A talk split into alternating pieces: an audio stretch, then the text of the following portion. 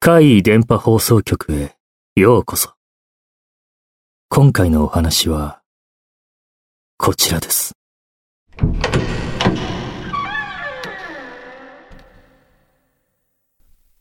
下の階の後輩。俺の高校時代の話。俺が通ってた高校は、ちょっと特殊でね。全国的に見て、スポーツが強かった。だから全国から生徒が集まってくる。それで必要になるのが学生寮だ。ほとんどの生徒がこの学生寮に入ってた。俺もその一人だった。俺が2年生になった春、新しく同室になった同学年の奴らとはすっかり打ち解けていた。寮の規則で夜に自室で勉強をする時間みたいなのがあった。別にそんなガチガチに厳しいものじゃなくて、ただ部屋から出たり騒いだりしなきゃいいだけだ。特に見回りなんかも来ない。ある日の夜の勉強時間、俺たちはいつものように自分の部屋にいた。俺の部屋は6人部屋だったんだけど、俺以外のみんなは机に座って宿題やったり漫画読んだり、おとなしく過ごしてた。俺はというと、暇だったからなんとなく床に座って壁に寄りかかってた。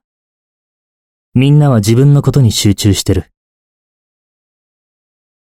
暇を持て余した俺は、特に意味もなく、かかとで床をコンコンと叩いた。そしたら数秒してから、下からコンコンって聞こえてきたんだよ。お、なんだ？下のやつが返事してきたのか？俺はもう一度床を叩いた。今度はすぐに返事が来た。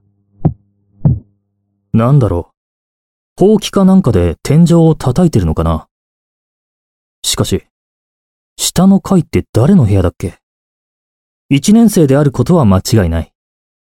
当然、上の階にいるのは、俺たち2年生だって知ってるはずだ。いい度胸してるじゃねえか。俺はもっと強く叩いた。返事は同じように、もっと強くなった。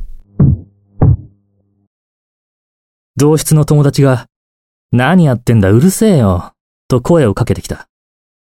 俺は、後輩とコミュニケーション取ってるだけだ。面白いぞ。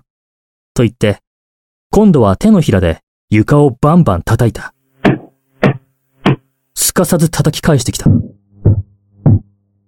お？天井まで手が届く？どうやったんだ？もしかして二段ベッドがある部屋か？でも間取り的には、この真下は俺たちと同じ机がある部屋のはずだけど。この寮の部屋は多少天井が高めにできてる。でもまあ、机の上に立てば、背の高いやつなら届くか。でも誰だろうな。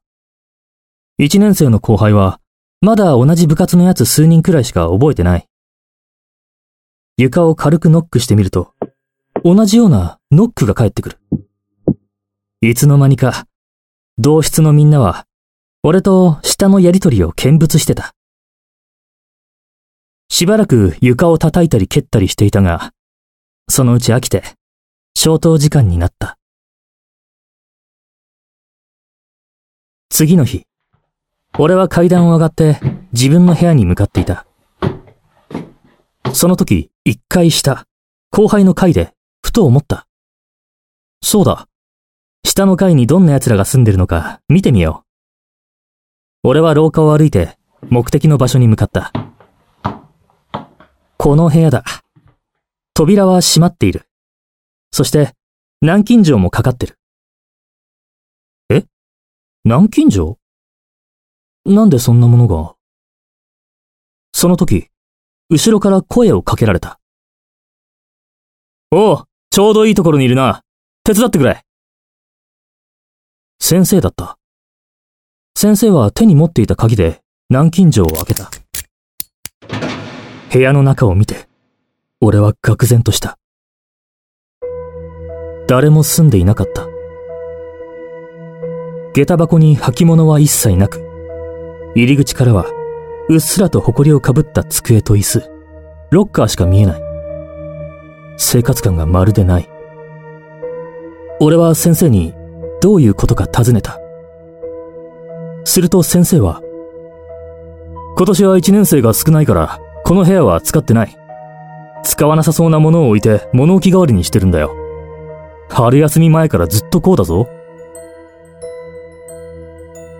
俺は適当に、そうなんですね、と答えて、他の一年生たちと一緒に、一階まで荷物を運ぶのを手伝った。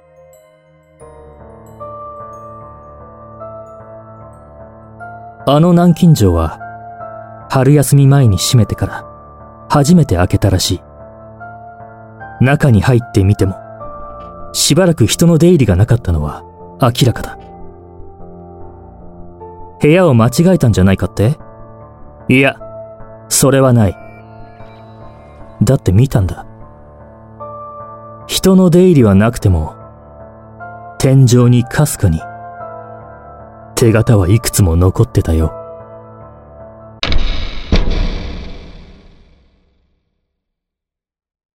いかがでしたか？次は、あなたの身に起こったお話を聞かせてくださいね。